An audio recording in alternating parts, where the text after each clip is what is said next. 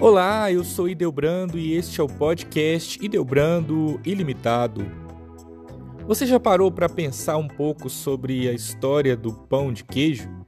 Trata-se de um pãozinho popularmente conhecido por ser mineiro, com uma massa elástica, saborosa e cheia de queijo. Embora a iguaria seja uma paixão em quase todo o país, existem informações relacionadas à sua criação que são pouco divulgadas e até mesmo desconhecidas. Existem várias maneiras de fazer um bom pão de queijo. Algumas receitas levam leite e outras pedem água. Há ainda aquelas com os dois ingredientes misturados. Algumas pessoas preferem banha de porco, enquanto outras optam pela manteiga ou pelo óleo. Há quem utilize o polvilho doce, que deixa o produto mais denso, uniforme e crocante por fora, e quem prefira o azedo, que tem uma capacidade maior de expansão e deixa os pães mais leves, aerados e, quando frios, mais sequinhos. Existem ainda aqueles que utilizam os dois juntos para ter um equilíbrio entre os tipos. E os queijos? Preferencialmente devem ser mais resistentes, mais salgados e bem saborosos, como o meia cura, o da Serra da Canastra, tradicionalmente mineiro, o gruyère ou o parmesão. O fato é que, embora existam inúmeras formas, a qualidade de um pãozinho como esse está no uso de itens frescos e tipicamente rurais, como os ovos caipiras com gemas bem laranjas que transmitem cor e turbinam o sabor, e o polvilho feito artesanalmente que possui gruminhos que fazem toda a diferença no resultado. Diante de tantas opções, são feitas diversas perguntas em relação à criação dessa receita. Com base nisso, vamos contar um pouquinho algumas informações ligadas a essa história e mais algumas curiosidades. A origem do pão de queijo ainda é incerta. Há relatos de que a receita foi criada em Minas Gerais no século XVIII, quando as cozinheiras das fazendas utilizavam em suas receitas de pães a farinha de mandioca, mais tarde conhecida como polvilho, no lugar da farinha de trigo, de baixa qualidade e imprópria para o consumo, que era trazida pelos portugueses. Elas cozinhavam para os senhores e, junto com o polvilho, eram adicionados os queijos que sobravam e endureciam. Na época, era costume pegar um pedaço da iguaria e comer logo após as refeições. Assim, as cozinheiras misturavam também os ovos e o leite, que eram insumos de grande oferta devido à expansão da pecuária. Enrolavam toda a massa e assavam. Dessa forma, por acaso, os pãezinhos foram criados.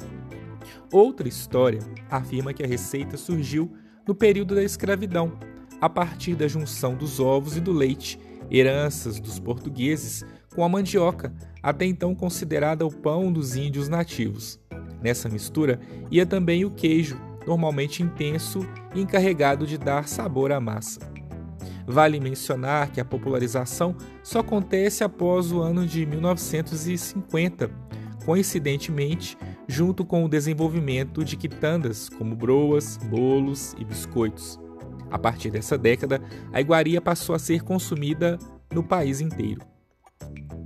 A culinária mineira passou por uma evolução que condiz com a história do pão de queijo.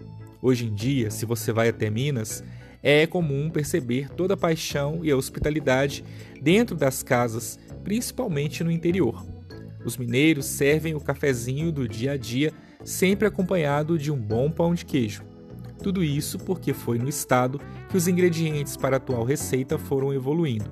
Primeiro, a goma vem da mandioca, que se transforma em polvilho azedo ou doce. Depois vieram os outros itens, como os ovos, a gordura de porco, o sal, o leite, a nata, a manteiga e, por fim, a fabricação dos queijos. Todos esses insumos se juntaram e formaram o biscoito de goma, que, enrolados em forma de esfera e assados, deram início à produção do famoso pãozinho que conhecemos na atualidade. Além de conquistar o paladar de todos os brasileiros, essa iguaria mineira é exportada em sua forma congelada para outras partes do mundo, como Europa, Japão, Estados Unidos e América Latina. Todavia, esses locais não possuem a força de consumo encontrada no Brasil.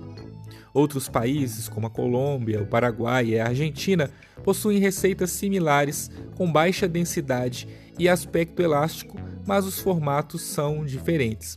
Alguns são parecidos com o que conhecemos no Brasil, como chipas, em forma de U. Há também os chamados pan de bono, com formato um pouco mais achatado. É possível afirmar que o pão de queijo é um alimento equilibrado em relação aos nutrientes e, por consequência, saudável, pois contém água, carbo carboidrato, proteína, lipídios, sais minerais e vitaminas. É importante se atentar apenas em relação às calorias e à quantidade de gordura que a iguaria possui. Como o ingrediente principal é o queijo, o ideal é buscar por um insumo de extrema qualidade. Em casos de dietas alimentares, você pode utilizar o queijo branco, diminuindo o teor calórico. Normalmente, o glúten é encontrado em farinhas de pães, como as de centeio, de trigo e de cevada. É possível encontrá-lo também naquelas que passam por alguma contaminação no processo de produção, como ocorre com a farinha de aveia. Dessa forma, o pão de queijo não possui glúten, pois é fabricado com polvilho, uma farinha que vem da goma de tapioca, feita com mandioca. Assim, celíacos, ou seja, intolerantes ao glúten, podem apreciar à vontade esse quitute mineiro.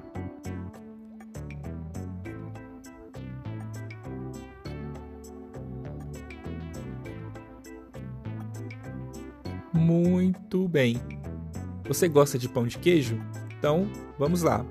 Uma mesa de café da manhã merece ser farta e ter sabores especiais. E de olho no próximo lanche, todos já ficam pensando em começar com um café delicioso. Se tiver um pão de queijo quentinho e típico mineiro, melhor ainda. Não há quem resista ao cheirinho que invade a casa.